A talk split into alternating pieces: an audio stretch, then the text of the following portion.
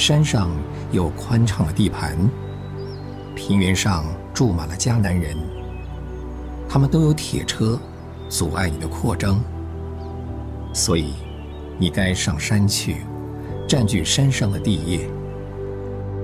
也许今天你受阻，不能为神做工，你该求神兴起能做工的。也许你的话语不能感动人，你可以感动天。也许你的工作受经济、人才、恩赐以及种种难处的限制，你可以在上面看不见的永活的神那里发展。山上有树林的阻碍，然而凭着信心可以砍伐。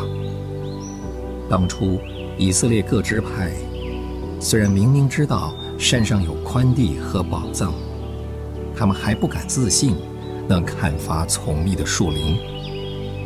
但是神指示他们，提醒他们，他们有足够的力量可以把树砍去。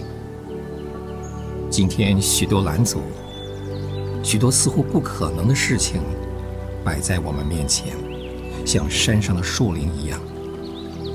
这些并不是来嘲笑我们的，而是来催促我们向神恳求应许和支取力量。每一次难处来到，都是暗示我们神怎样答应我们信心的祷告和工作。天父，当我们觉得平原太窄小，带我们上山，住在那里，在那里发展，在那里，我们可以从磐石中得蜜，从地中得宝藏。